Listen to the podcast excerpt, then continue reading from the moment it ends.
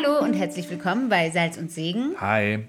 Schön, dass ihr wieder mit dabei seid. Ja, ihr hattet ja schon ein bisschen gedrängelt, warum die Folge, die jetzt kommt, noch nicht online ist. Wir können es gut verstehen. Aber wir hatten sehr viel zu tun und wir brauchten ein bisschen Zeit für unsere Kinder. Wir versuchen das alles nebenbei zu machen. Family first und wenn es halt nicht klappt, dann dauert es ein bisschen länger. Genau. Apropos, wir haben ja mit dieser Folge jetzt Jubiläum, weil wir jetzt seit ein bisschen mehr als einem Jahr online sind. Genau, wir haben Geburtstag. Und anlässlich unseres Geburtstages sprechen wir heute über die Sexualität in einer christlichen Ehe. Also ich weiß ja nicht, wie es dir damit geht. Ich bin ja auch ein bisschen anders groß geworden als du, aber für mich waren das immer nur Gesetze. Du sollst keinen Sex haben vor der Ehe, du musst treu sein. Und es war immer nur alles, was man irgendwie nicht darf, aber keiner stellt die Schönheit der christlichen Sexualität so richtig raus. Das bleibt irgendwie verborgen. Exakt. Und deswegen wollten wir da unbedingt eine Folge machen, die darüber geht, die ähm, auch in Richtung geht, was ist denn eine christlich gelebte Sexualität? Ist das schön? Wird das besser? Ja, und was irgendwie immer nur so wirkt wie Beschränkungen und Regeln. Was ist denn der Sinn dahinter? Warum ist denn das so? Genau, warum ist denn das so? Das, das wird euch noch häufiger begegnen in der Folge. Warum ist denn das so? Hm. Deswegen, genau. sehr spannend, sehr ehrlich. Wir sprechen heute mit Jakob und Anna. Ein Ehepaar, was schon lange verheiratet ist, viele Kinder hat, die sind ein bisschen älter als wir, haben auch schon sehr viel Erfahrung, machen seit vielen Jahren Ehevorbereitungskurse für Paare, die heiraten wollen.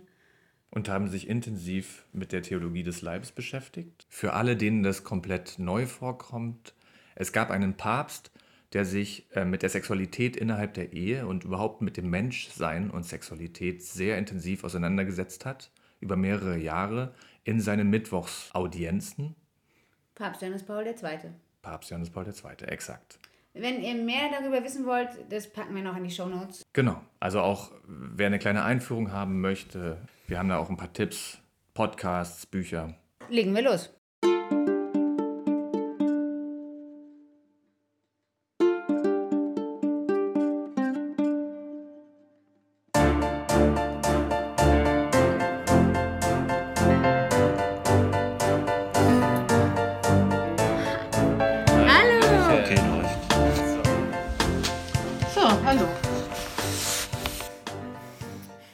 Herzlich willkommen zu einer neuen Folge von Salz und Segen. Diesmal sind wir mal wieder in München und haben zu Gast Jakob und Anna. Schön, dass ihr euch die Zeit genommen habt. Vielen Dank, dass ihr in unseren Podcast gekommen seid. Hallo.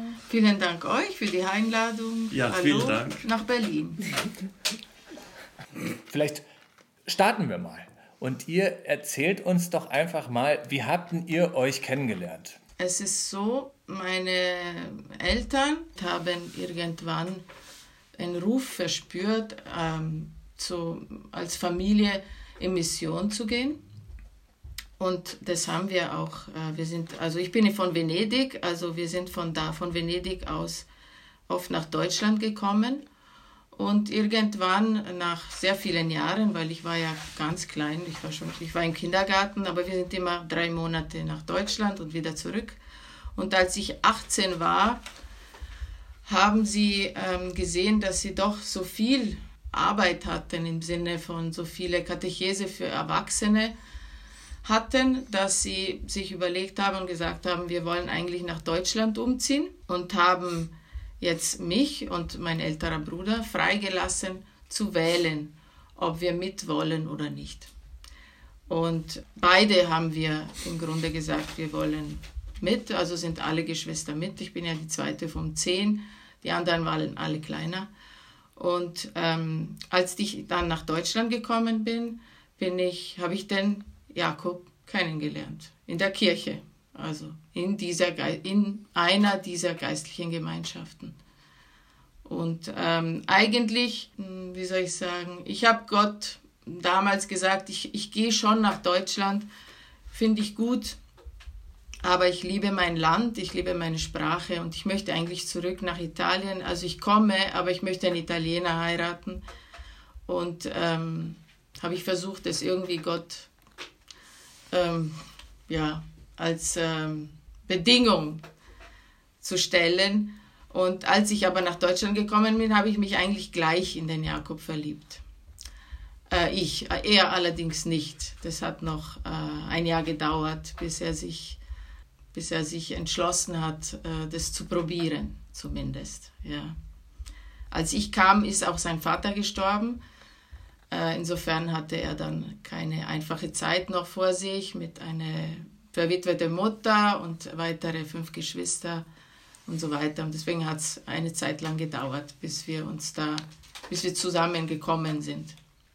Diana hat schon ein bisschen angerissen. Also ähm, mein Vater ist früh verstorben. Ich bin der älteste von sechs Geschwistern. Ich komme aus München. Ich bin da aufgewachsen. Ähm, ich war während, der, äh, während dieser Zeit, während der Krankheit meines Vaters beim Militär, also im Militärdienst, im wie sagt man da, Wehrdienst, oder? Hat man früher gesagt, mhm. genau. Ja. Ähm, und während dieser Zeit ist mein Vater äh, verstorben und ich konnte etwas früher aus dem Militär ausscheiden und äh, aufgrund dieses Härtefalls in der Familie und hab, war dann zu Hause und habe äh, gejobbt, gearbeitet und mir überlegt, was ich studieren will. Und so habe ich die Anna kennengelernt, dann in dieser, äh, in der Kirche, in der geistlichen Gemeinschaft. Ähm, ja, also ich hatte ich war, wie die Anna gesagt hat, ich war nicht sofort da verliebt. Ich kannte ihren Bruder ganz gut und wir haben uns haben halt zusammen was unternommen, dies und jenes und ähm, naja, ich habe mir irgendwann schon die Frage gestellt, als ähm, meine Freunde ihre Freundinnen hatten und sich verlobt haben und ich wusste, wo, wo das wohl enden würde, vermutlich. Ähm, dass sie eben heiraten würden und sie nicht mehr Zeit hätten, mit mir um die Häuser zu ziehen. So, das habe ich ihnen jetzt auch nicht krumm genommen, aber ich ähm, habe verstanden, dass man, dass ich mir überlegen muss ein bisschen, wohin geht die Reise, ja. Und da ich niemand hatte, den ich fragen konnte, äh, weil mein Vater schon weg war, hat das mich dazu gebracht, äh, viele Fragen zu stellen, die, auf die ich keine Antwort hatte. Ja, was ist zu tun, was ist richtig, was ist falsch. Und äh, ich muss da hinzufügen, dass ich damals so von der menschlichen Vernunft her oder vom, ich weiß nicht, wie man das beschreiben soll, ja, vom gesunden Menschenverstand nicht so besonders weit war. Ja, also einfach noch unreif oder auch sicherlich durch die Geschichte mit dem Vater irgendwo noch ein bisschen traumatisiert vielleicht ähm, und hineingeworfen in ein Leben, was ich nicht kannte.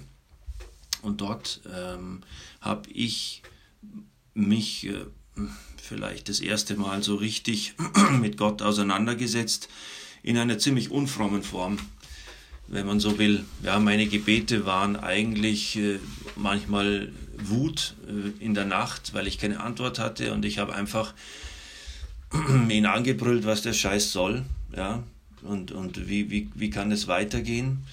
Und ähm, das war so ein bisschen mein Weg. Er hat es mir nicht übel genommen, ja. Ähm, und ich habe mich da so durchgeackert mit seiner Hilfe und er hat mich gehalten.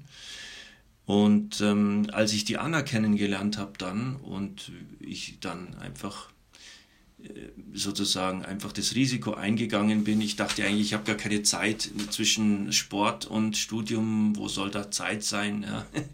für, für eine Freundin? ähm, bin ich das Risiko eingegangen und äh, ich habe Gott einfach nur die Bedingung gestellt, also wenn ich das mache, dann muss das Hand und Fuß haben. Ja, ich mache hier keine halben Dinge, um dann später irgendwas anderes zu machen, ja, oder irgendeine geistige Berufung zu ergreifen, sondern entweder das ist es oder nicht. Und ich mache da keine Faxen, sonst bin ich ihm wirklich böse.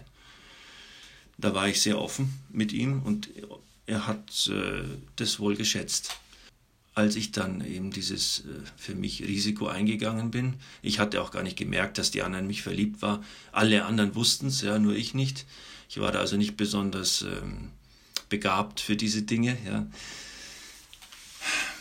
Da ist etwas ähm, passiert, nämlich dass ich hatte ein relativ konfliktuelles Verhältnis mit, den, mit meinem Vater und so weiter und viele Dinge, die mir meine Eltern gesagt haben, konnte ich nie annehmen.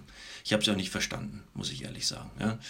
Und die Anna hat mir dann alle möglichen Dinge äh, relativ schnell an den Kopf geworfen, weil sie gar nicht so auf den Mund gefallen ist. Würde man jetzt auch nicht erwarten von einem Italiener oder Italienerin. Ne? Und ähm, das waren sehr viele von denen, die auch meine Eltern gesagt hatten. Aber ich konnte das annehmen. Und zwar nicht einfach annehmen aus Liebe, sondern ich habe das verstanden, was sie gesagt haben, was sie gesagt hat. Und ich habe gesehen, dass es richtig ist in vielen Punkten. Und ich konnte das akzeptieren. Und dass ich das verstanden habe, das, hat, das war wie eine Initialzündung. Da hat sich mein Verstand aufgetan und viele Dinge, über die ich, also mein Verstand hat aufgeholt, würde ich sagen, was er die ganzen Jahre über nicht geschafft hatte, sich die Fragen des Lebens zu stellen und mit der Vernunft voranzugehen, mit dem gesunden Menschenverstand, das, was mir Gott gegeben hat. Und nicht in dem Sinn, dass ich mich allein auf mich gestützt habe, das meine ich nicht. Aber ich habe mich getraut zu sagen, was ist die Ursache, was ist die Wirkung. Ja? Zu vertrauen, dass die Logik sinnvoll ist, dass, dass, dass Gott vernünftig ist, dass er handelt, so dass ich es auch verstehen kann, dass er nicht in einer Wolke ist und man weiß nie, was man kriegt, Süßes oder Saures, ja? sondern dass er gut ist. Das war meine Erfahrung. Und so mh, hm, haben wir uns kennengelernt in diesem Klima für mich jetzt, ja. Und das war eine gute Basis. Da wusste ich, das ist das Richtige. So würde ich sagen. Und hat sich das dann auch für dich so ein bisschen aufgelöst? Weil, ähm, wie alt warst du, als dein ähm, Papa gestorben ist? 19, sowas, 20, knapp 20. Also relativ 20, ja. früh. Ja, okay. ja relativ also, früh, genau. Ja. Mit fünf kleineren Geschwistern.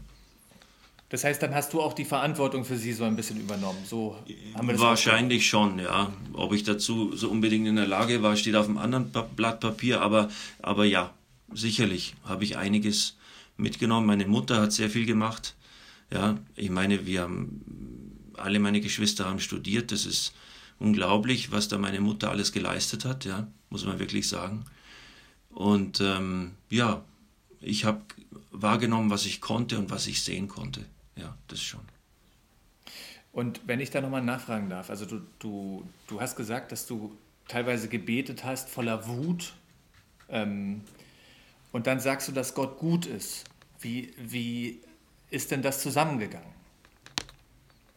Das war die Frage, die ich auch hätte stellen wollen. Habe ich das richtig verstanden, dass du quasi dich durch die Anna, dass du durch die Anna erfahren hast, dass Gott gut ist?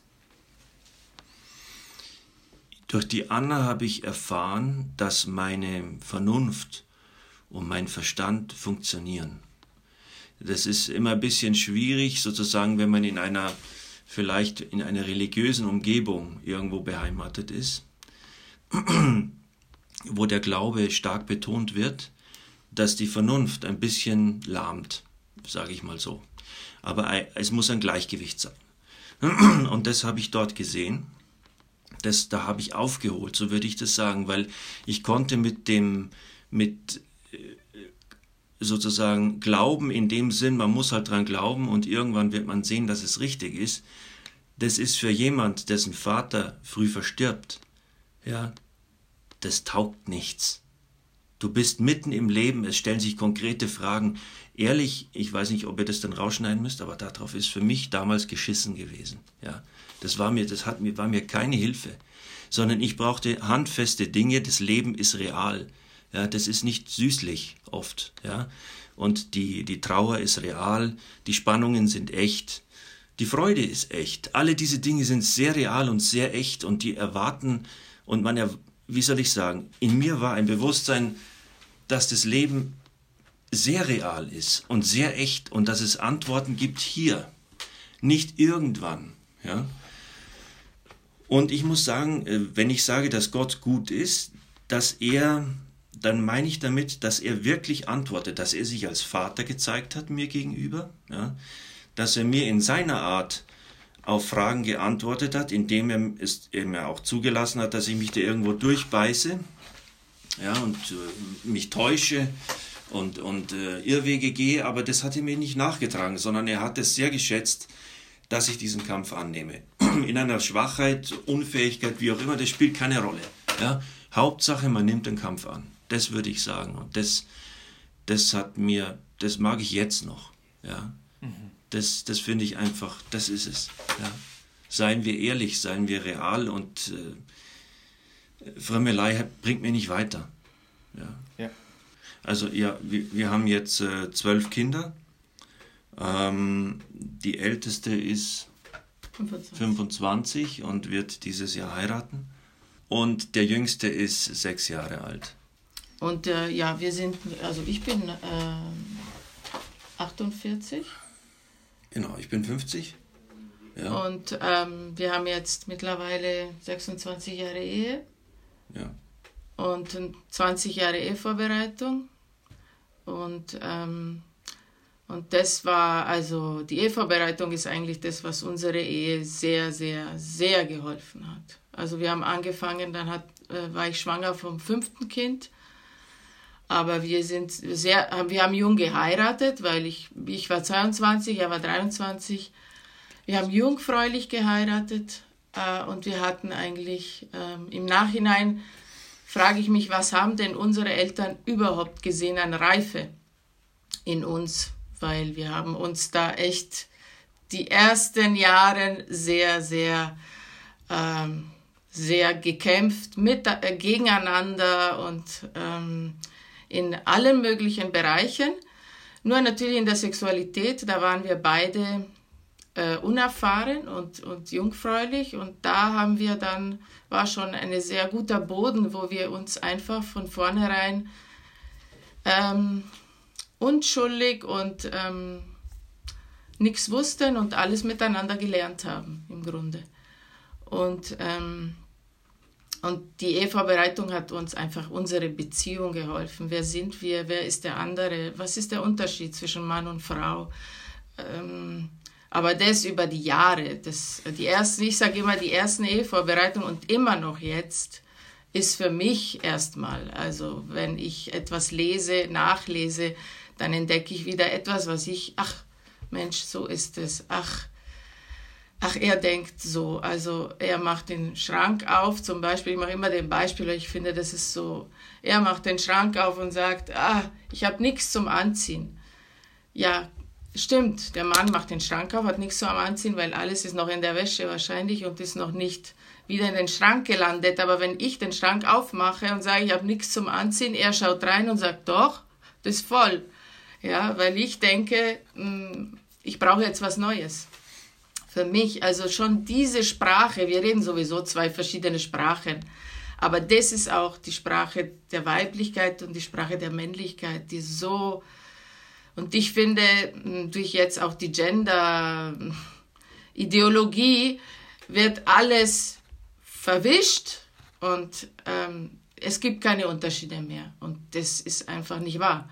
Und die Unterschiede sind da, weil wir uns dann ergänzen. Also ich bin mehr logistisch besser, er ist aber ähm, sprachlich besser. Also, und je größer die Kinder werden, je mehr kann er seine Vaterschaft besser ähm, leben und die Kinder ins Leben führen und ihm alles erklären. Und ich war mehr, wo die Kinder klein waren, mehr zuständig für die Nöte und die alles, was so war. Jetzt bin ich immer noch zuständig für viele Sachen, aber im Grunde finde ich, ähm, hat sich Gott eine unglaubliche Ge äh, Gedanken gemacht, wo er schon von Genesis her Adam und Eva erschaffen hat und gesagt hat, das ist die Berufung des Menschen, dass er liebt, dass er sich hingibt und das ist ein Weg. Wir sind noch gar nicht angekommen. Ich sage immer, hoffentlich haben wir noch 30 Jahre oder was, um hier weiter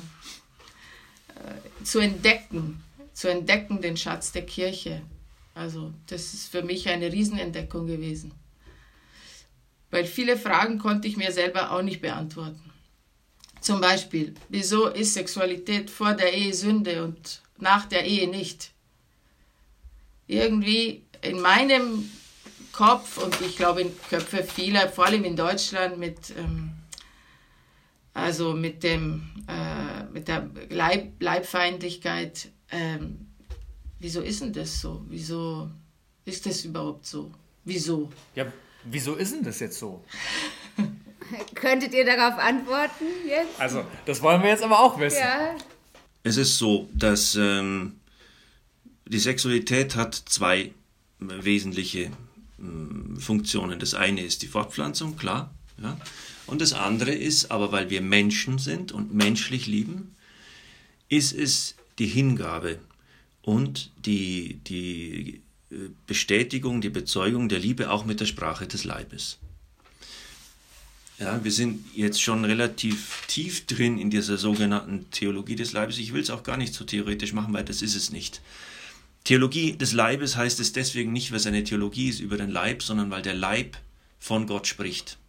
Also Theologie des Leibes bedeutet, dass unser Leib spricht von Gott.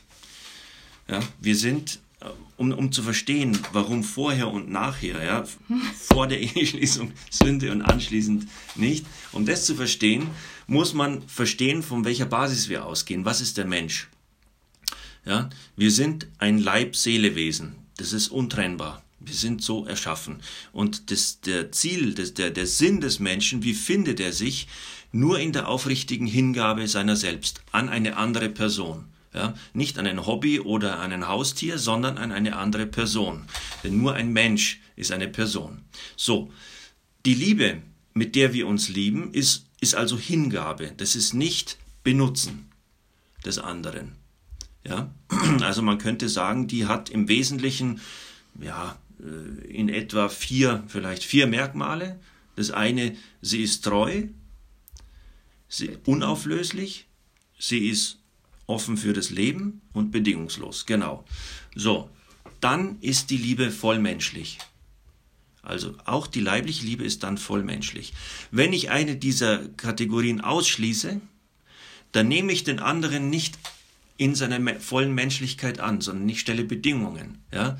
Wenn ich sagen würde, das einfachste Beispiel ist Treue. Ja, also für zwei Jahre schon, aber dann gucken wir mal. Die Liebe ist nicht so geschaffen, sondern die Liebe will endgültig sein. Eine Hin es zieht uns immerhin zur Vollhingabe. Sonst ist es nur ein Benutzen des anderen. Und gerade in der Sexualität, weil das mit Genuss verbunden ist und Gott sei Dank großartig, ja, muss gleich mal sagen, wirklich toll, ja. Ähm, gerade in der Sexualität ist es recht einfach, den anderen für sich zu benutzen. Ja, um einfach ähm, Genuss zu haben, weil sich das toll anfühlt, weil Orgasmen großartig sind und so weiter und so fort. So, und jetzt äh, ist die Frage aber das, ist der andere ein Lustobjekt, also ein Objekt, oder ist er ein Subjekt, ein anderes Ich, so wie ich, eine Person, ein Du im Sinne eines, einer Person, eines anderen Ich. Wenn der andere eine Person ist und die Person ist der höchste Wert im geschaffenen Universum, es gibt nichts, was darüber steht, die menschliche Person, dann darf ich sie nicht benutzen, egal für was. Wenn also die Sexualität vor der Ehe benutzt wird, um Spaß zu haben, ja, weil man schließt, also die meisten werden sagen, also äh, Nachkommen, nee, also eigentlich nicht es wird verhütet. Ja? Ich meine, wir sind ja nicht doof, dann können wir ja gleich heiraten. Ja? Äh, okay, das würde man schon mal ausschließen. Das heißt, die Fruchtbarkeit ist schon an die Seite geschoben. Das heißt, eine Art und Weise der Frau zu sein, was in ihr angelegt ist und auch im Mann, wird erstmal äh, chemisch oder physikalisch ausgeschaltet. Die Treue, die Unauflöslichkeit, wenn ich wirklich auf immer lieben will, ja, dann kann ich es auch versprechen. Wenn ich das nicht vorhabe, bis, nur bis auf weiteres, schauen wir mal, wie es läuft, dann ist es immer mit Reserve. Das ist keine Vollhingabe. Ja? Es ist ein Benutzen des anderen, insoweit es mir passt, insoweit wir kompatibel sind. Aber dahinter steckt auch immer, ob ich das aushalte, ob das für mich gut ist, ob ich das kann. Ja? Ich, ich, ich, ich, ich. Verständlicherweise, ja. Aber so funktioniert nicht die Liebe. Die Liebe ist immer ein Risiko aber aufs Positive hin. Es ist ein Sprung aus sich heraus. Ja, das aus sich hinausgehen zum anderen hin. Das macht die Sache so interessant. Anna und ich sind menschlich nicht besonders kompatibel. Offen gesprochen. Ja, wir haben völlig andere Charaktere und unsere Streits sind äh, äh, fürchterlich und legendär, wenn ihr so wollt. Ja, naja, wir wollen es nicht übertreiben, aber sie haben es in sich. Ja, ähm, das Einzige, was Sinn macht für uns, ist dass der andere wirklich der andere ist. jemand anderes, eine andere Person, einzigartig. Und es ist unglaublich interessant, diese Person kennenzulernen, weil es sehr lange dauert. Unser ganzes Leben lang. Ja? Denn wir sind nicht einfache Wesen. Wir, sind, wir haben viele, viele Schichten, äh, die Geschichte, die wir mit uns tragen und so weiter und so fort. So. Na, wenn die Eheschließung vollzogen wird, dann verspricht man etwas. Man sagt, ja, das will ich. Ich will mich auf immer binden. Ich will diese Person lieben. Und wenn ich mich hingebe, dann entsteht auch in der Sexualität, natürlich ist da der Genuss. Aber der Genuss entsteht nicht, weil ich ihn suche, sozusagen ich benutze, ich kann in der, auch in der Ehe meine Frau als Objekt besuchen, jetzt vom, äh, ver, äh, verwenden, ja, jetzt vom Mann aus gesehen. Oder andersrum die Frau den Mann. Ja. Der Klassiker wäre, die Männer täuschen Liebe vor, um Sex zu bekommen, und die Frauen äh, geben Sex, um Liebe zu bekommen. Ja, das ist so das klassische, der klassische Irrtum und man geht haarscharf aneinander vorbei in die Irre. Ja, da, ich erzähle da nichts Neues. Das ist, das ist ganz klassisch ähm, in, den, in den Beziehungen. Ja, weil jeder eine andere Form der Hingabe hat und haben muss. Da steckt unsere ganze Menschlichkeit drin, die Fähigkeit zur Selbstbeherrschung, um ein guter Liebhaber zu sein zum Beispiel und so weiter und so fort. Das heißt, ich will mich hingeben und, und in dieser Ganzhingabe, auch im, im, im ehelichen Akt dann, in der Sexualität, ist natürlich auch der Genuss da und der soll auch, der ist dafür da, dass er genossen wird. Ganz klar. Aber es ist noch mehr da. Es ist wirklich ohne Reserve. Ich bin nicht darauf angewiesen, meinen Genuss zu suchen, weil ich etwas Höheres suche. Ich suche die Person. Und dadurch wird der Genuss anders. Und man entwickelt sich in der Sexualität. Das ist eine großartige Sache, die Sexualität in der Ehe. Ja, dass das immer so klein geredet wird oder, ach, die Kirche, die sind so verklemmt. Ja, ich sag Folgendes. Sei mal 25 Jahre verheiratet treu und lebe diese Sexualität so, ja? Und dann sprechen wir uns nochmal. Davon hat nämlich die Welt keine Ahnung null Ahnung, ja, was das bedeutet, was eine eheliche gelebte Sexualität für eine unglaubliche Intensität hat, weil sich dort Gott selbst auch anwesend macht, weil wir lieben so, wie Jesus selbst liebt. Ja? Im Epheserbrief steht, ihr Männer liebt eure Frauen wie Christus die Kirche. Wie Christus die Kirche, das heißt so, ja, nicht, und es ist nicht eine poetische Umschreibung, strengt euch frei an, ja, sondern es geht darum, Hingabe, komplette Hingabe. Ja, und das geht nur, wenn man sich verspricht. Wenn man sich wirklich verspricht und der Mensch ist fähig, Versprechen zu geben und auch zu halten. Das bedarf natürlich Pflege und so weiter. Das ist, ich, ich spreche jetzt nicht, äh, äh wie soll ich sagen, wir stemmen das alles aus, aus ganz von allein und wer braucht schon Gott. Das meine ich nicht. Aber unser Wille, das zu tun, ist unabdingbar. Ohne unseren Willen geht gar nichts, weil Gott uns mit freiem Willen geschaffen hat. Ja, das war für ihn wichtiger, dass der Mensch einen freien Willen hat, als dass er nicht sündigen kann. Deswegen war Adam frei, das zu tun, was er getan hat, und Eva. Und das ist großartig, weil Gott diese Freiheit immer schätzt. Ja. Dazu, also ähm, ihr sagt jetzt, das Prinzip der Hingabe schlägt das Prinzip des Konsumierens, dass ich den anderen konsumiere. Es übertrifft es bei weitem, ja. So. Ähm, jetzt ist ja allgemein, sagen wir es mal so, der gängige, die gängige Vorstellung, wenn du in einer Ehe bist, wo du quasi treu bist und die geht Jahre, Jahrzehnte, mhm. dann wird normalerweise der Sex immer schlechter. Mhm. Oder du musst immer mehr ähm, Hilfsmittel nehmen. Dann, ja. brauchst du, dann brauchst du Koffer voll ja. Sexspielzeug, ja. du brauchst irgendwie Pornografie oder keine Ahnung, irgendetwas in der Art. Jetzt habt ihr gesagt, ihr seid schon eine Weile verheiratet und ihr seid um die 50. Was ist denn eure Erfahrung in der Sexualität über die letzten Jahre? Das klang ja schon so ein bisschen an, aber wird die Sexualität besser? Ja, die Sexualität Definitiv. wird immer besser. Wird immer besser. Ja. Immer besser, weil natürlich diese, weil wir Leibgeist sind, indem ich ihn besser kenne, indem ich ihn ähm, äh, tagtäglich erfahre in allen Facetten des Lebens, nicht nur in dieser Facette, ähm, wird natürlich die Liebe äh, viel tiefer, viel ähm, Ähm, also man hört, im Grunde denke ich, wir, wir verändern uns ja auch durch die Jahre.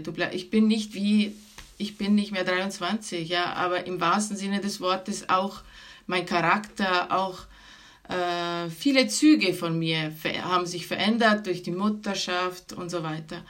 Und natürlich das, was sehr geholfen hat, ist natürlich die, die ganze Dynamik, dass mm, mit den Kindern, ja. Das heißt, du hast eine Dynamik im Leben einer, ich habe jetzt zwölf Kinder, das heißt, zwischendrin gab es Zeiten, wo wir enthaltsam waren und das hat aber nicht, ähm, äh, sagen wir mal, die Flamme äh, gelöscht, sondern hat einfach den Feuer entfacht für eine Zeit, was danach kommt.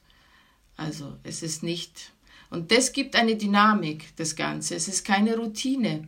Du hast keine Routine, du weißt es nicht. Diesen Monat, also wo wir jung waren, jetzt ist nicht mehr so, weil, aber wo wir jung waren, mussten wir oft monatlich entscheiden, ja, wie schaut es aus mit einem weiteres Kind?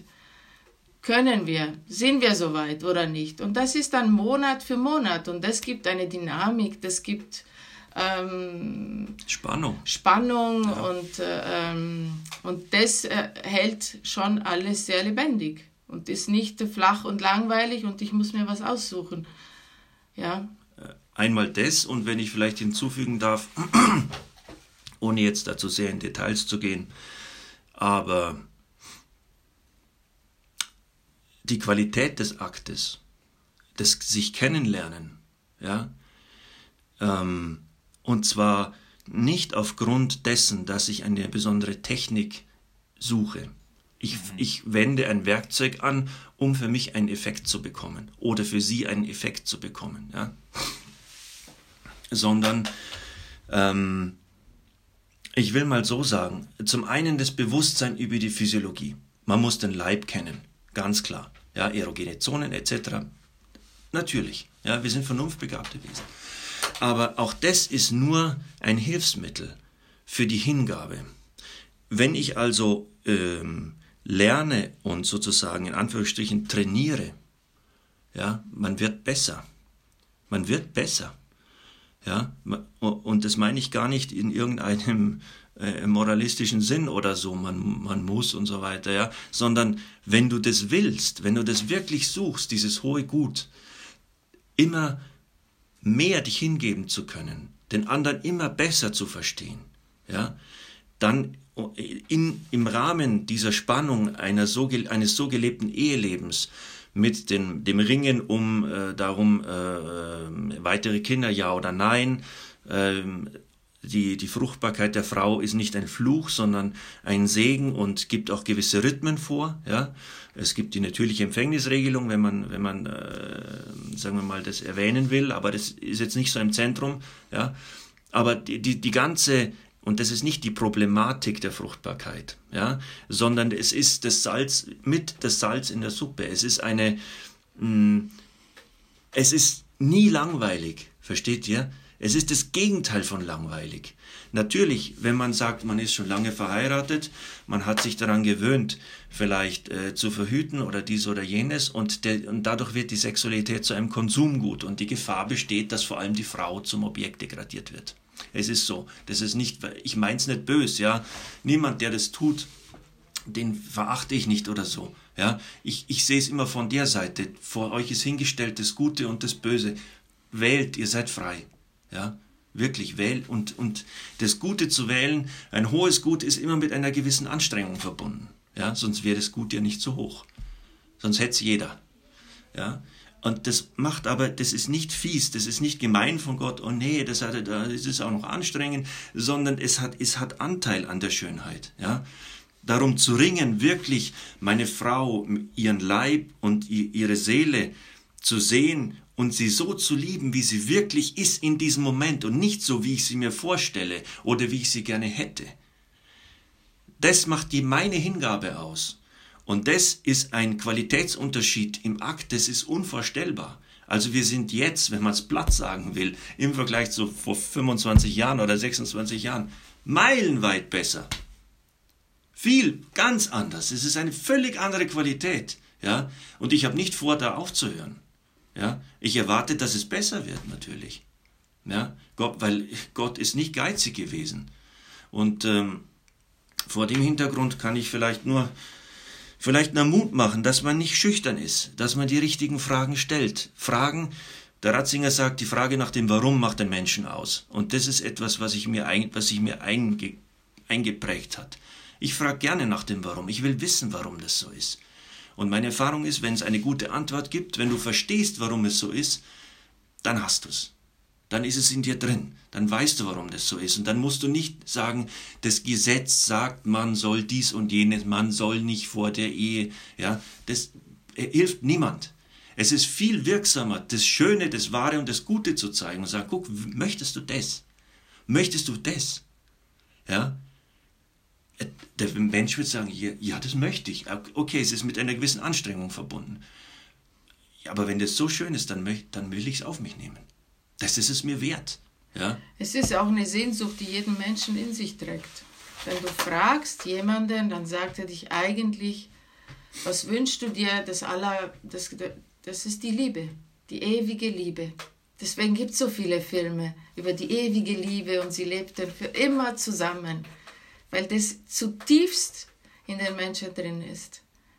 Aber das wussten wir natürlich auch nicht am Anfang unserer Ehe. Wir hatten keine Ahnung. Wir haben einfach, unsere Eltern waren wir gehorsam und haben einfach äh, nicht miteinander geschlafen. Ja. Es war eine Gnade, das ist uns schon klar. Wir haben jetzt da nicht so abbemüht, so normal im Durchschnitt, glaube ich. Wir waren nicht besonders toll oder so, sondern es war eine Gnade und so sind wir rein und das haben wir dann alles später entdeckt. Aber diese Fragen waren natürlich in uns, wobei ich finde, die Generation unserer Kinder hat diese Fragen noch stärker.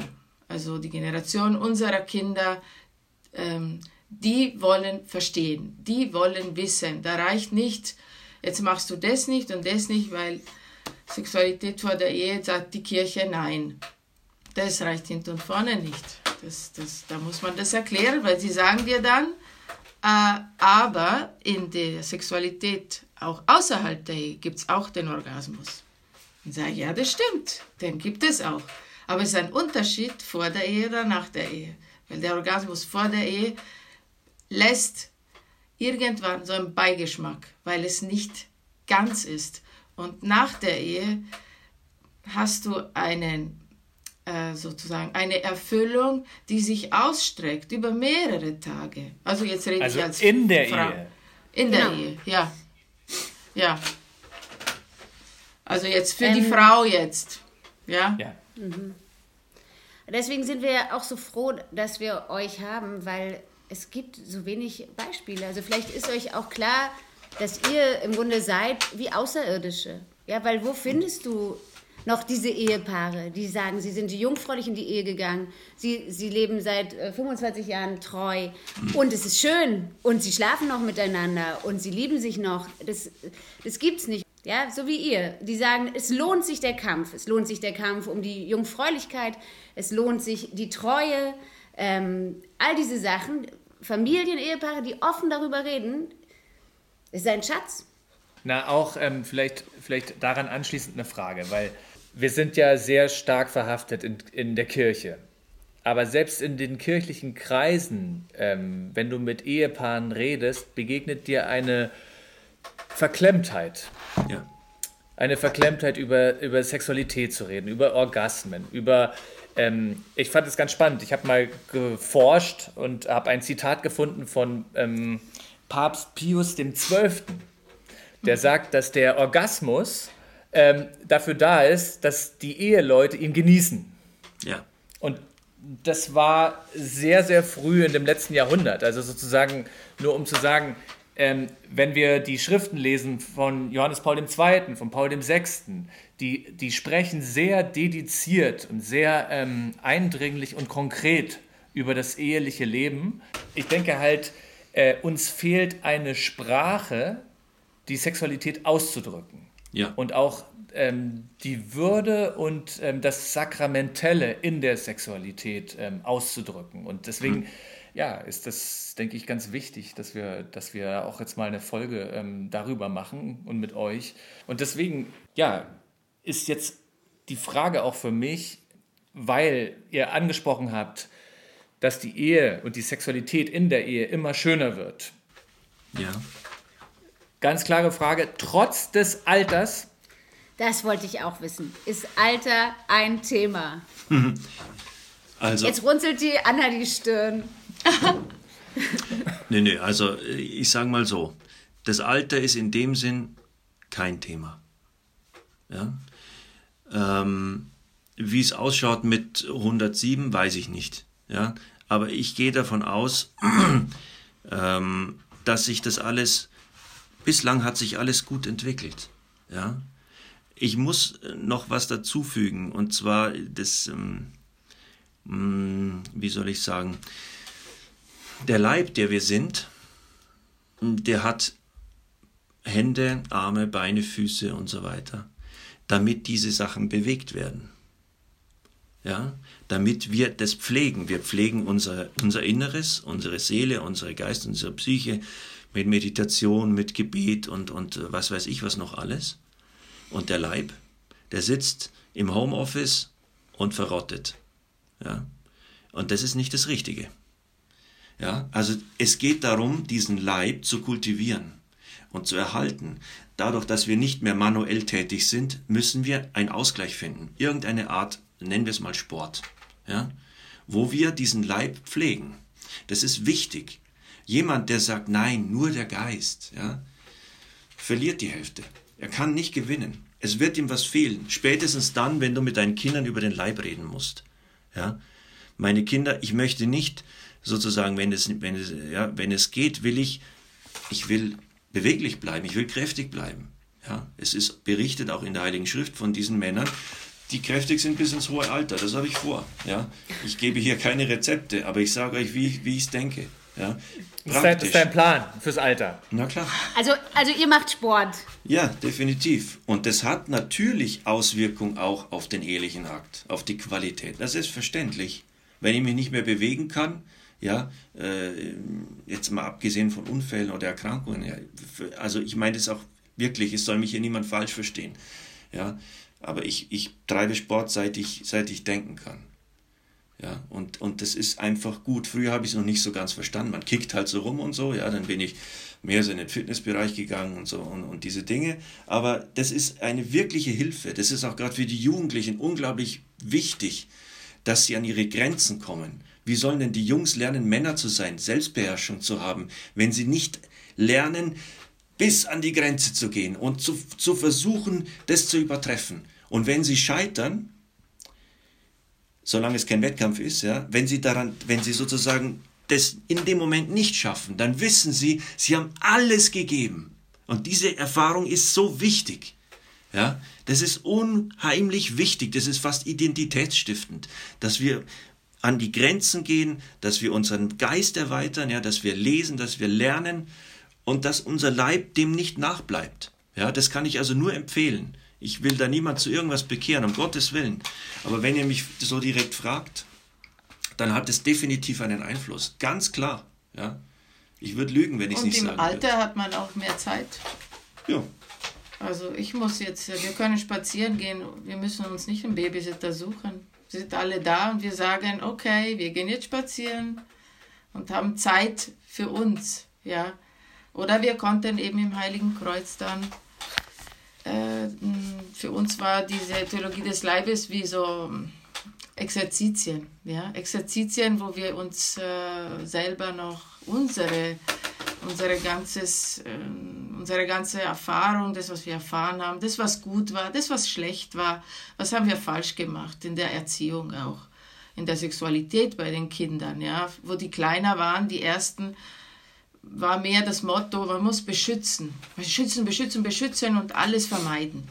In Wahrheit hat es gar nicht genützt, weil bei aller Mühe, was wir versucht haben zu beschützen, es ist etliches durch die Lappen, weil irgendwie funktioniert das nicht. Ja? Dann gab es Handys, dann gab es nicht der Biolehrer, aber dann der Religionslehrer, der wollte aufklären. Also irgendwie kommst du einfach nicht weiter. Und dann haben wir verstanden, ja, es geht darum, mit denen reden, reden, reden. Darüber zu reden und das denen zu erklären und zu sagen, die Sexualität ist schön, die Sexualität ist was Tolles, die hat Gott geschaffen. Aber in einem Rahmen, weil in diesem Rahmen ist es geschützt, weil es so intim ist, so, so, äh, weil es unsere ganze Seele mit einbezieht. Das kann man nicht trennen. Und, und ich kann nicht mit den einen schlafen und dann sagen, ja gut, egal, dann nehme ich halt den nächsten. Das hinterlässt einfach Spuren, ja, das, äh, weil, es, weil wir eine Einheit sind, Leib, Geist, das können wir nicht trennen. Das, alles, was wir tun mit unserem Leib, hat eine Sprache und sagt etwas. Und ich kann nicht sagen, ich, ich schlafe mit dir, aber du lügst mit deinem Leib, weil du willst nicht für die Ewigkeit, du willst aber nicht seine Fruchtbarkeit, du willst aber nicht mit ihm leben und, und es ist einfach eine Lüge. Das ist beispielsweise etwas, was ich äh, sehr schätze an dem Johannes Paul II., an diesem Buch Liebe und Verantwortung. Ähm, wenn jemand mal, das ist äh, wirklich eins der anspruchsvollsten Bücher, die ich bis jetzt gelesen habe. Und wenn jemand über die Schwierigkeiten äh, des ehelichen Verkehrs lesen will, das ist, glaube ich, im letzten Kapitel, damit würde ich anfangen.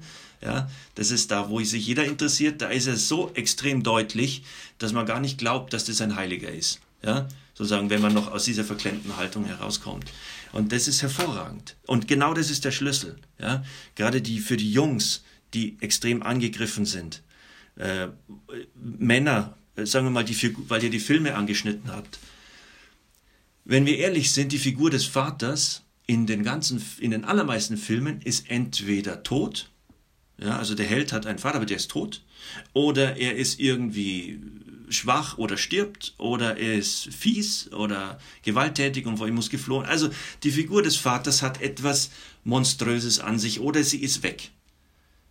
Denn die haben keine Ahnung, was verdammt nochmal Tolles ein Vater in voller Pracht sozusagen ist, ja, was das für ein unglaubliches Wesen ist, was dieser, diese Person für Fähigkeiten bekommen hat. Ich rede hier nicht von Machismo und solchem Unsinn, ja, sondern ich meine, in seiner Eigenart als Mann, in der Fähigkeit zur Selbstbeherrschung, dass er sich nicht selber sucht und dass er ein Held ist.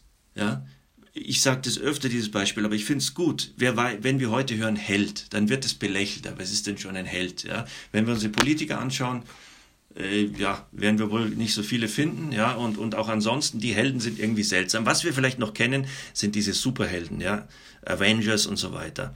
Da muss man sich allerdings schon mal die Frage stellen, okay, Superman ist jetzt kein Avenger, okay, weiß ich, DC Comics. Also, Superman ist unendlich stark, unverletzlich, kann mit den Augen lasern, hört alles, kann eiskalt blasen, ist unglaublich stark und kann fliegen. Man muss sich die Frage stellen, wie viel Mut gehört dazu, dann einem Feind entgegenzutreten, wenn ich Superman bin? Was ist daran heldenhaft? Gut, dann werden Monster erschaffen, die so tun sollen, als ob sie ihm eine Gefahr wären, aber man weiß, Junge, er ist Superman, er wird gewinnen, ja. Heldentum bedeutet, dass man vielleicht scheiß Angst hat, aber trotzdem hingeht. Das sind Eier, versteht ihr? Und das ist etwas, was, das, das berührt etwas tief, tief, tief im, im Menschen drin, was echt ist und wahrhaftig. Das ist das, wo es ums Eingemachte geht. Das ist, wo der Mensch erscheint, wo der Held erscheint. Und das ist, wozu wir gerufen sind. Und das ist, was die Jungs fasziniert am Heldentum. Natürlich, wow, der kann Laser und so, aber grundsätzlich ist es diese Stärke. Ja? Diese Stärke, die aus einem Inneren kommt. Und oft wird ja auch in diesen Filmen, dass ich will jetzt nicht so weit auf diese Filme eingehen, aber es wird zumindest rudimentär ein innerer Reifungsprozess dargestellt, ja. Aber die Wirklichkeit ist natürlich, dass wir nicht fliegen können und dass wir nicht Superman sind, desto größer ist unsere Leistung einzuschätzen, wenn wir mutig sind, ja, und wenn wir etwas vollbringen, wenn, wenn wir gegen alle Hindernisse uns durchkämpfen, wenn wir uns Fähigkeiten aneignen, weil wir uns vielleicht schwach erfahren als Vater, weil mir die Sprache fehlt, dann lerne ich die Sprache. Warum? Weil ich will, mein, ich will mit meinem Kind sprechen können. Ich will, dass der Junge ein Mann wird. Ich will, dass sein Leben gelingt. Ich will ihm sagen, du hast es drauf, Junge. Du wirst dein Leben meistern, ich bin überzeugt. Und dieses, das ist nicht ein leeres Mutmachen, sondern das ist da drin tief, tief, tief sicher. Ich weiß es. Ja? Und wenn er mich ratlos anschaut oder fast zweifelt, echt meinst du das? Dann sage ich mit absoluter Sicherheit, ja, mein, mein Junge. Ganz sicher. Es gibt bei mir keinen Zweifel. Du hast alle Fähigkeiten und ich werde dir alles beibringen, was ich weiß und du wirst mehr erfahren. Ja? Du wirst alles Mögliche lernen, dir steht die Welt offen. Ob sich alle Möglichkeiten dann anbieten, wird man sehen, aber grundsätzlich steht dir alles offen. Ja? Hab keine Angst. Oder dem Mädchen zu sagen, du bist liebenswert. Du bist liebenswert. Das heißt, die einzige dir angemessene Form der Beziehung ist eine liebevolle Zuneigung, nicht ein Benutzen. Du bist wert. Du bist meine Tochter. Ja? Du, wenn, wenn man so will, die Mädchen wollen Prinzessin sein. Ja, wollen zeigen, oh, guck, was ich habe und zeigen es vor dem Vater, was sie alles, ein neues Kleid oder ähnliches. Ja? Und das ist nicht zu belächeln, weil das zeigt etwas ganz Tiefes. Eine Eigenart wo die, wo sozusagen, der, ich rede jetzt aus der, aus der Perspektive des Vaters und des Mannes, wo wir in unserer Andersartigkeit des anderen Geschlechts bestätigen, dass sie in ihrer Person liebenswert ist und mehr wert als alles andere und nicht benutzt werden darf. Wenn diese Sicherheit der Liebe des Vaters zur Tochter in der Tochter tief verankert ist, in einer gesunden Form, dann wird sie viel weniger anfällig sein für alle möglichen Dummheiten, dass sie irgendwelchen Jungs hinterherrennt, die sie dann nur benutzen wollen, weil sie weiß, dass sie einen Wert hat.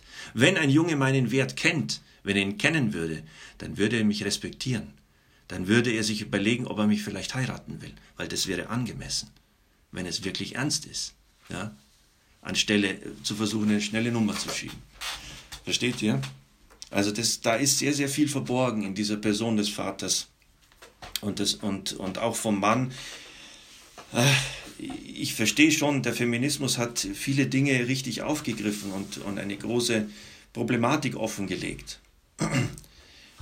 Aber er hat den Mann nicht erkannt, was der Mann wirklich ist, was diese Wildheit bedeutet, die in ihm verborgen ist und dass die Aggressivität, die in ihm lebt, nicht den Sinn hat, dass er aggressiv wird gegenüber den anderen, sondern dass er etwas erreichen will, dass er Neues erringt, dass er Entdeckungen haben, äh, machen will, dass er etwas voranbringen will. Ja? Ich meine, was war die letzte große Erfindung in unserer Gesellschaft? Keine Ahnung, das Handy. Ja? Aber in den Jahrhunderten davor, was haben wir da erfunden? Unglaubliche Dinge, ja, das Penicillin. Wir haben Krankheiten ausgerottet. Jetzt schaffen wir keine Impfstoffe zu produzieren. Ja. Äh, und was weiß ich was. Ingenieurerkenntnisse noch und nöcher.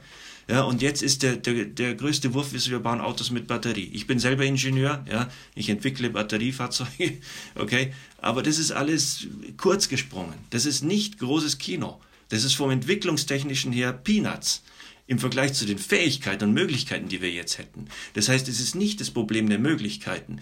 Das Problem ist da drin. Ja? Und das hat alles zu tun mit dieser, wo kommen denn die Menschen her? Ja? Aus der Familie von Mann und Frau, zumindest im Moment noch, wenn man keine anderen äh, Dinge erlaubt. Ja. Die Familie, die Ehe, darum ist zu ringen. Deswegen ist ein ehelicher Akt, der soll gut sein. Er soll eine Qualität haben und er muss sich verbessern. Das steckt alles da drin, versteht ihr? Das ist nichts getrennt. Das ist alles verbunden. Das wirkt alles in sich. Alles durchwirkt sich irgendwie. Ja? Und ich kann es in Worten so schlecht einfangen, aber sich auf diesen Weg einzulassen, ist nicht etwas für kurze Zeit, sondern man riskiert, man geht das Leben so. Aber ich kann euch sagen, dass schon innerhalb weniger Jahre wird man die Früchte sehen. Und dann denkst du dir, aber das, das werde ich nicht aufhören. Ja? Nicht, weil ich muss, sondern weil ich will. Ja? Weil ich gesehen habe, was möglich ist weil ich mehr verstanden habe, weil ich mehr weiß. Dazu gehört auch das Lesen, Studieren und alle diese Dinge, unseren Geist zu pflegen, ja, damit unser Horizont immer weiter wird, das, weil Gott es so vorgesehen hat. Und dann ist es eine andere Geschichte. Dann, das steht jedem Menschen offen. Das ist ein Angebot, das Gott uns macht, was leider Gottes, oder sagen wir mal leider einfach, so scheiße verkauft wird.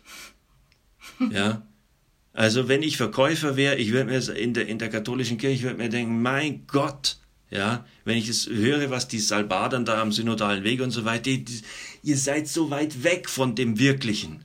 Das ist alles nur an den Symptomen kratzen. Ihr versteht nicht, was der Mensch ist. Ja, und das sage ich nicht, weil ich Theologie des Leibes studiert habe. Versteht ihr?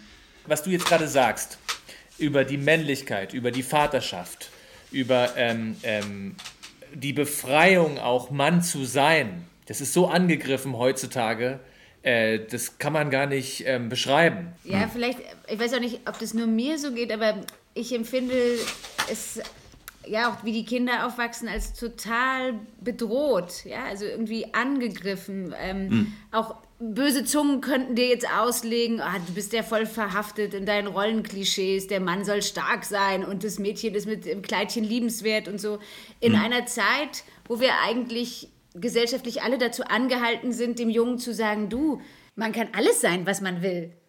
Ich finde, da prasselt was auf uns ein, was, wo es unheimlich schwer ist, Mann, Frau, Familie äh, ja. zu verteidigen. Ja. Ich sag, die Praxis schlägt die Theorie. In dem Punkt, äh, wenn man zu viel Hirnathletik, Hirnathletik betreibt, geht man an der Sache vorbei. Ich gebe, ich, in, in dieser Zeit der, der Corona-Pandemie, als alles Mögliche beschränkt ist und man konnte kaum mehr irgendwo hin, bin ich mit meinen Jungs und auch den Mädels in den Wald gegangen. Ja, Waldwanderungen, querfeldein und so weiter, da war niemand. Die Wälder sind erst jetzt wieder so ein bisschen entdeckt worden, aber da am Anfang, da war niemand. Und äh, ich habe den ordentliche Messer organisiert, jeder der das, was er wollte. Das war das, was ich mir als Junge immer gewünscht hatte, ganz klar. Ja. Feststehendes Messer, ordentlich, ja, scharf. Und, äh, und die, auch die Mädchen das, was sie wollten, also insofern Gender. Ja, klar, oh, die Mädchen haben auch Messer, ja. Ähm, äh, und jeder hat trotzdem seine Art zu sein und die Dinge zu sehen ausgedrückt. Und das sind Momente von großer Schönheit und Wahrhaftigkeit. Ja? Ähm, da kommt keine Ideologie auch nur annähernd dran. Ja? Und nochmal auf diese ganzen auf diese ganzen Theorien, die alles Mögliche, das Genderzeug wirklich. Also, meine persönliche Meinung ist drauf geschissen. Das wird niemand retten. Nicht einen. Ja? Unser Problem ist nicht, dass es zu wenig Wahlmöglichkeiten gibt, sondern dass die Person nicht mehr gesehen wird. Und dass der höchste Wert ist die, ist die eigene, das eigene Ich, ja, und mein Genuss nennt sich Utilitarismus. Alles zu benutzen für meinen Genuss. Dazu gehört die Sexualität natürlich, die ist ein Konsumgut, ja, und so weiter und so fort. Und indem ich konsumiere, bin ich nicht mehr menschlich, ich zerstöre, ja. Und da muss ich, das muss nicht ich sagen. Das sagt die ganze Menschheit, schreit es raus. Schauen wir nach Indien, ja, egal wo, wo diese Massenvergewaltigungen passieren. Schauen wir hier, wo, der, wo das äh, Mädchen sich hergibt, weil es ein bisschen Liebe haben will. Ja, und es wird alles so getan. Nein, wir machen das alles. Wir sind da, wir stehen da drüber, wir wissen das und so. Wir benutzen es einfach nur als Konsumgut, aber es macht mir gar nichts aus. Ein Scheiß macht es gar nichts aus, versteht ihr? Natürlich macht es was aus. Das sind laufende Leichen teilweise, ja. Und jeder, der solche Verletzungen in sich trägt, weiß, von was ich rede. Ja, also äh, das ist, das ist schon ähm, abgrundtief zynisch, das so abzuqualifizieren. Das sind echte Erfahrungen, ja. Das ist reales Leben. Und ähm, ich kann den Kollegen aus der Ideologiefraktion nur sagen, dass bislang hat sich kein Ismus irgendwie gehalten. Der Ismus geht immer an der Wirklichkeit vorbei. Ismus ist immer eine Straße, ja. Kommunismus, wurscht was, ja. Keine Ideologie bildet den Menschen wirklich ab, weil es immer nur ein Zerrbild ist und immer unvollständig. Deswegen, ja. Vielleicht am Ende machen wir immer das sogenannte Salz und Segen. Das ist so eine quasi Assoziationskette. Wir schmeißen euch Salz und Segen hin und ihr sagt kurz, was euch dazu in den Sinn kommt. Dann okay. fangen wir mit Salz an. Hebt das Wesentliche hervor, betont den Geschmack und den Charakter der Dinge. Segen. Also, ich denke gleich an den Segen, den man den Kindern jeden Tag gibt und den Segen, den wir uns gegenseitig geben. Und was ganz schön war, am 25., weil wir 25 Jahre verheiratet waren, haben wir gebeten, die Kinder, dass sie uns segnen. Und das war sehr schön. Also, damit sie sehen, dass wir ähm, wir sind, also damit sie ihre Wichtigkeit auch haben. Also das fand ich sehr schön. Das war ein sehr schönes Geschenk, dass die Kinder uns gesegnet haben. Also Jakob und Anna, vielen Dank für dieses Gespräch. Ich habe echt viel, worüber ich nachdenken kann. Ja, vielen Dank. Gerne. Voll schön, dass ihr alles so geteilt habt, so offen, eure Erfahrungen. Danke euch für die Möglichkeit, auch das zu sagen. Man hat nicht oft die Möglichkeit, darüber zu reden, auch über die Sexualität, über den Schatz, ich sage immer den Schatz, was die Kirche hat und den so tief begraben hat, dass wir echt Mühe haben, immer wieder das rauszugraben. Und deswegen ist es schön, diese Möglichkeit äh, zu haben, das zu erzählen. Fratelli e sorelle, non abbiate paura di accogliere Cristo e di accettare la sua potestà. Aiutate il Papa e tutti quanti vogliono servire Cristo e con la potestà di Cristo servire l'uomo e l'umanità intera. Non abbiate paura, aprite, anzi spalancate le porte a Cristo, alla sua salvatrice potestà, aprite i confini degli stati, i sistemi economici come quelli politici, i vasti campi di cultura, di civiltà, di sviluppo. Non abbiate paura.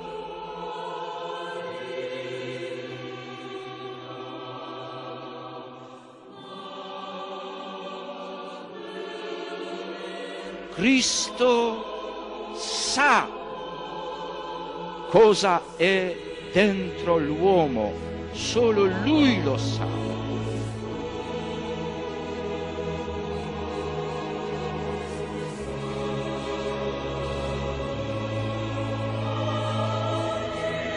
E ancora mi rivolgo a tutti gli uomini, a ogni uomo, e con quale venerazione l'Apostolo di Cristo deve pronunciare questa parola, uomo. Pregate per me, aiutatemi perché io vi possa servire. Amen.